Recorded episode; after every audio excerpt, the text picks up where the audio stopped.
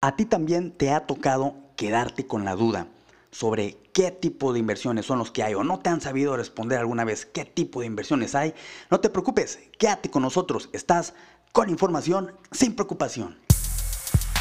Bienvenidos a Con Información sin preocupación. Sin preocupación. Soy Roberto Noriega, agente de seguros e inversión. Agente de seguros e inversión. E inversión. Este soy Roberto Noriega, agente de seguros e inversión. Bienvenidos a Con Información sin preocupación. sin.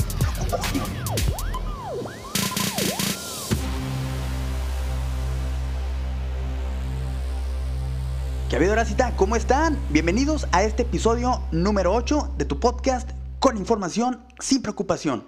Mi nombre es Roberto Noriega, soy un agente de seguros e inversión y como siempre menciono, estoy aquí para hacerte todas las cosas más sencillas y para ayudarte al 100%.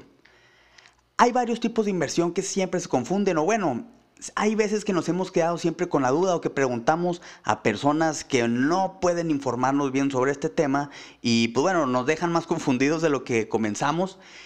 Y por eso voy a dedicar este episodio a explicarte qué tipos de inversiones son los que existen aquí afuera en el mercado o lo que tú puedes encontrar sobre este tema para hacer crecer tu dinero.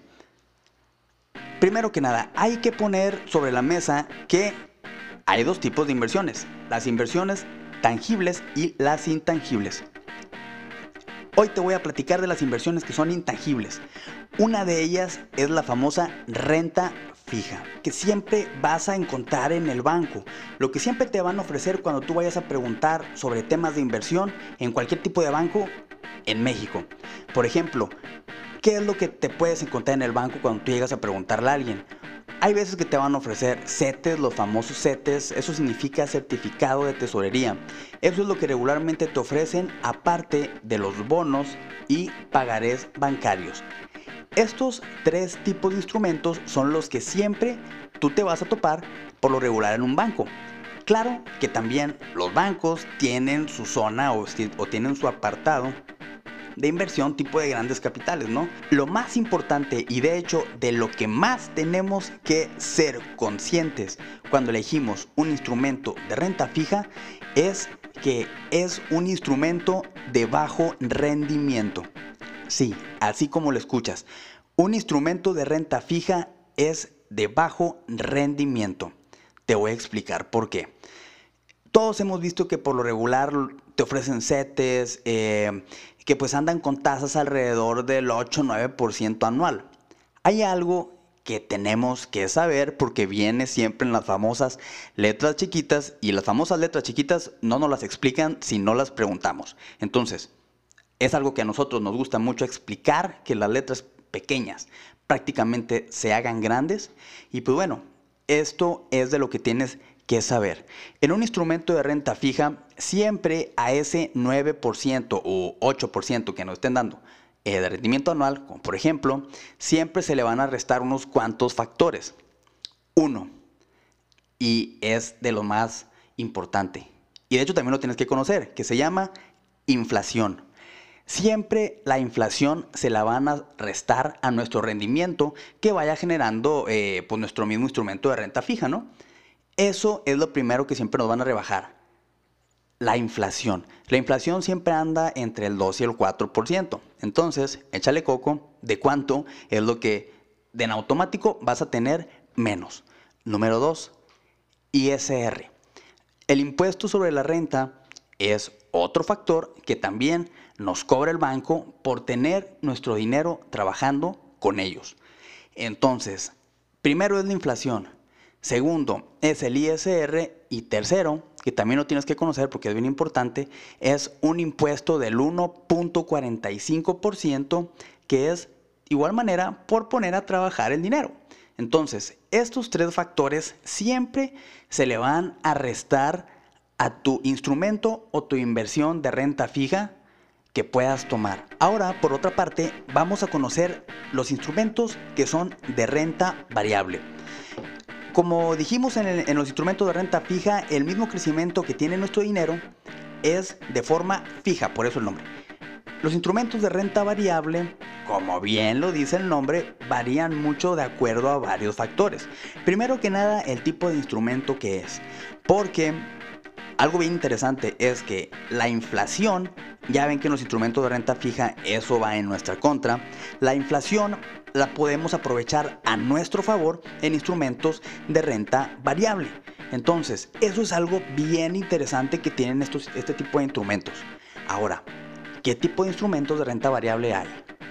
Están, por ejemplo, las divisas hay compañías, hay programas que tú puedes obtener que son eh, pues mediante el trabajo, la obtención de divisas, ¿no? Entonces, hay programas que tú puedes comprar dólares, que tú puedes estar comprando UDIs y pues bueno, obviamente también eso va a variar dependiendo al tipo de costo que tenga el día. Otro factor, digo, perdón, otro tipo de instrumento que hay en los eh, famosos instrumentos de renta fija, pues son eh, todos los instrumentos que encuentras en una casa de bolsa. Por ejemplo, las acciones. Las acciones, pues bueno, pueden variar de acuerdo a la compañía que tú quieras eh, pues comenzar a ser accionista, ¿no? En la casa de bolsa tú puedes obtener también muchos instrumentos, muchas eh, acciones de compañías, incluso también ETFs, que te voy a platicar un poquito de ellos, pero es un poco más, bueno, mejor dicho, es más individual. No hay, bueno, también tú puedes crear diversificación.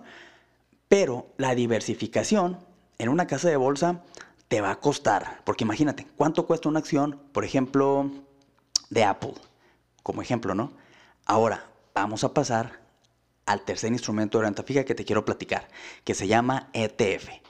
Un ETF, por si alguna vez lo has escuchado o lo has visto por ahí escrito, eh, en sus siglas en inglés significa Exchange Traded Fund. Un ETF, como bien lo dicen las siglas, es prácticamente un intercambio de fondos. ¿Qué es lo que hacen? Pues trabajar a favor de nuestro dinero. Los ETFs también en México son conocidos como TRACs, título referenciado a acción. Siempre que escuches tú un ETF, un TRAC es el mismo instrumento. Esos son de los instrumentos que a mí más me gusta manejar y de los que más me gusta platicar y explicar, porque los ETFs son instrumentos con los que tú puedes tomar instrumentos de renta fija y de renta variable a la vez. Fíjate, es algo bien interesante.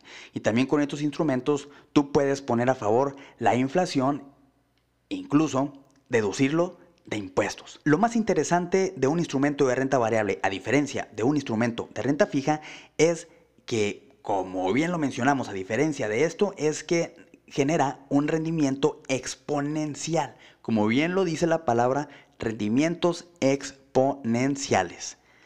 Si aparte a esto le sumamos tiempo, generamos también un concepto muy famoso llamado interés compuesto.